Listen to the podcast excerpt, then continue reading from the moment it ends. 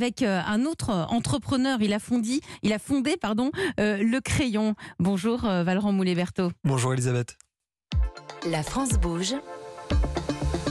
La start-up du jour. Valran, vous avez 25 ans. Il y a 3 ans, bah, vous avez 22 ans et euh, vous avez un parcours euh, assez euh, atypique. Vous, d'abord, vous êtes inscrit à la Sorbonne, mais en réalité, vous l'avez dit à nos équipes, vous vous êtes inscrit pour avoir du temps pour monter euh, des boîtes à côté. J'avais une boîte euh, d'événementiel que j'ai montée au milieu de ma terminale, en fait, et donc euh, j'ai pas eu d'excellents résultats au bac, même si Mm. j'ai quand même eu le bac à la fin.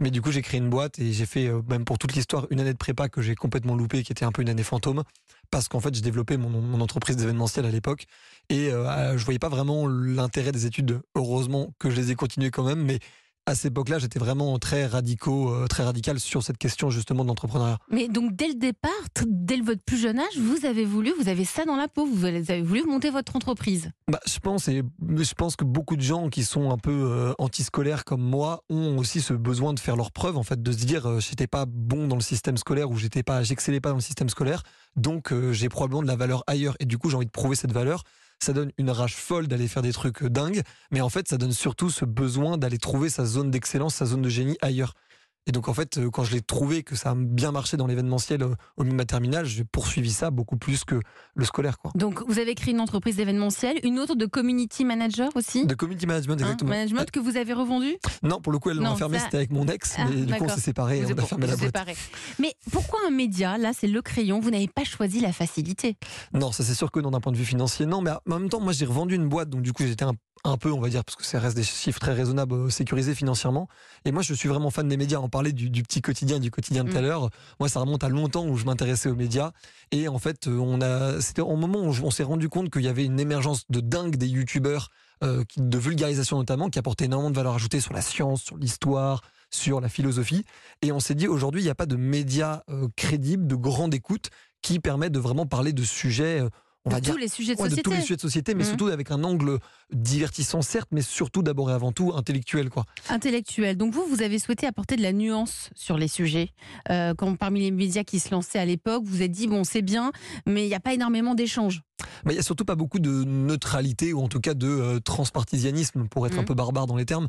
Il y a énormément ce problème de un média digital se lance souvent sur une idéologie ou une thèse de société de la personne ou des personnes qui le lancent. Et c'est le fondement de sa ligne éditoriale. Exactement. Mm. Et donc du coup, c'est ce qu'on retrouve chez euh, Loopsider euh, pour être euh, à, à gauche du spectre, ou ce qu'on va retrouver chez euh, VA+, donc l'organe digital de valeur actuelle, euh, très à droite. Après, il y a des médias qui sont très proches de la neutralité, ou en tout cas du transpartisanisme, comme Brut, et il y a ceux qui le sont pleinement, comme Hugo Décrypte ou nous. Donc vous, vous êtes, euh, vous avez fond- cofondé le crayon. Le crayon. Euh, vous souhaitez qu'il y ait un équilibre dans les idées diffusées. Donc vous allez nous raconter ce qu'est le crayon. Vous avez une minute, vous aussi, pour le pitch. On vous écoute, Valran. Alors le crayon, c'est un média de débat qui a pour but de réunir très largement dans la société. Aujourd'hui, il y a énormément de profils, de gens, de personnalités, de médias qui veulent absolument bloquer euh, des personnalités sur le plan euh, médiatique en empêchant en fait la représentativité nationale de pouvoir s'exprimer. Aujourd'hui, les sondages ou en tout cas les opinions sont assez claires. Il y a un tiers dans chaque bloc. Il y a un tiers vers la droite dure, un tiers vers le centrisme et un tiers vers la gauche forte, on va dire. Et aujourd'hui, globalement, la gauche forte et la droite dure n'ont pas tribune facile dans énormément de médias. Et ça, c'est un vrai sujet de société parce que la réalité, c'est que s'il y a un tiers des Français, un tiers de nos concitoyens qui pensent A, B ou C, il y a probablement de très bonnes raisons qu'il y ait une telle masse. Et donc, du coup, nous, notre but, c'est de réussir à fluidifier les idées en organisant des débats, des interviews, mais bientôt et à terme aussi des reportages et même des prises de position, des, le fait de développer des thèses de société chez nous. Et en fait, ce but-là, c'est de réussir à faire en sorte que chaque personne qui pense quelque chose radicalement ou qui ne pense rien sur un sujet puisse être confrontée Et se faire son propre avis. et se faire son propre avis, et toujours dans cet esprit euh, un peu euh, Charlie de, de- de l'esprit critique. quoi. Merci Valran Moulet-Berthaud pour, donc, pour, pour le crayon. Donc vous organisez des débats filmés qui durent environ euh, 45 minutes, c'est ça? Exactement 40 minutes, une heure. Et ensuite, on peut voir sur les réseaux des, extraits publiés. Exactement. En fait, tout le principe, c'est qu'on a vu, nous, notre chaîne YouTube comme une forme de, de petit Netflix, c'est-à-dire en fait des programmes intemporel peut-être pas, mais en tout cas qui dure euh, dans les thèmes.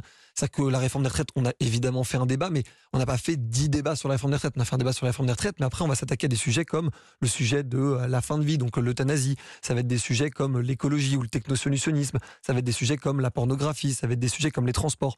Et on veut essayer de prendre en gros ces sujets de société qui, ça fait 5, 10, 15 ans, et dans 5, 10, 15 ans, on en parlera toujours, et d'essayer de faire des débats qui font date entre des personnalités qui mélangent le monde traditionnel, donc euh, des ministres, des représentants politiques, des chroniqueurs de grandes chaînes de télévision, et le monde plus web ou plus jeune, c'est-à-dire des représentants de syndicats, des youtubeurs, des influenceurs, des entrepreneurs ou des militants. À l'heure actuelle, vous avez plus d'un million d'abonnés sur YouTube. Non, sur tous les réseaux sur sociaux. tous les réseaux sociaux. Essentiellement présents sur YouTube? Exactement. Pourquoi?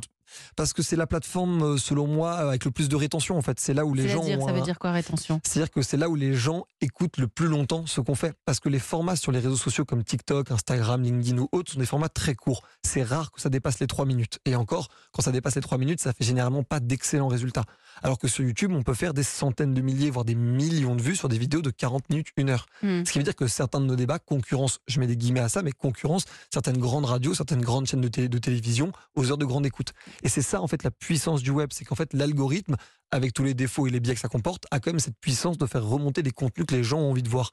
Et donc, du coup, nous, c'est notre mission de réussir à être suffisamment bon pour réussir à proposer quelque chose qui apporte énormément de valeur intellectuelle, mais qui a ce côté divertissant ou attirant qui font que les gens ont envie de cliquer, ont envie de rester pendant toute l'intégralité du débat.